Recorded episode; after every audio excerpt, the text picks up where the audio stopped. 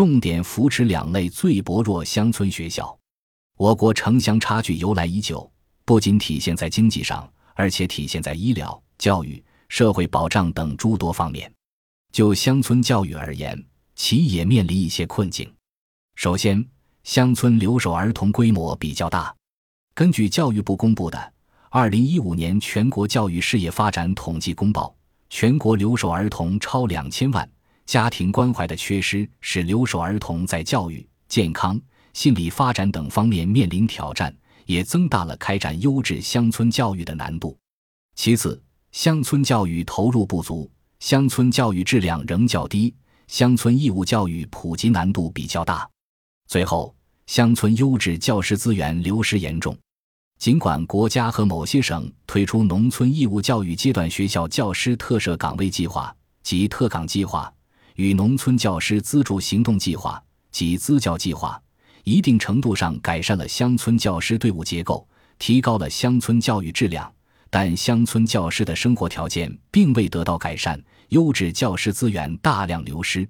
二零一八年四月，国务院办公厅关于全面加强乡村小规模学校和乡镇寄宿制学校建设的指导意见（以下简称《乡村学校意见》）印发。按照《乡村学校意见》要求，二零一八年五月，教育部发布六项具体措施。落实针对两类最薄弱乡村学校的布局规划、办学标准、教师编制、教育质量监测、均衡认定等方面的举措。随后，教育部办公厅和财政部办公厅联合发布《关于做好2018年农村义务教育阶段学校教师特设岗位计划实施工作的通知》（以下简称《特岗通知》），其中乡村学校意见。对建设两类学校提出了三点基本要求：一是统筹规划、合理布局、合理设校，统筹就近上学与接受良好义务教育的关系；二是重点保障、兜住底线，保障两类学校资源配置，补齐教学短板，维护正常运行；三是内涵发展，提高质量，提高教师素质，运用互联网加教育方式。全面提高教学水平。为此，乡村学校意见提出三项具体措施：一是妥善处理撤并问题，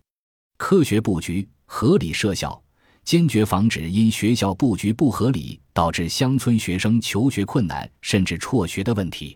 二是强化经费保障，教育经费投入向两类学校倾斜，切实落实两类学校公用经费补助政策。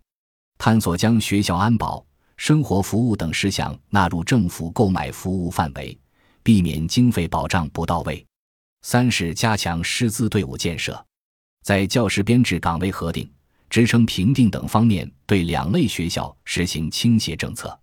严格落实补贴政策，提高乡村教师待遇，改革乡村教师培训培养，完善对口支教制度，提升乡村教师教学能力。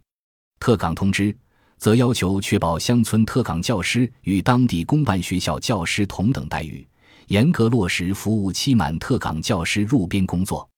教育资源是最重要的公共资源，能否解决城乡教育公平问题，会直接影响是否能够缩小城乡差距，实现乡村振兴战略。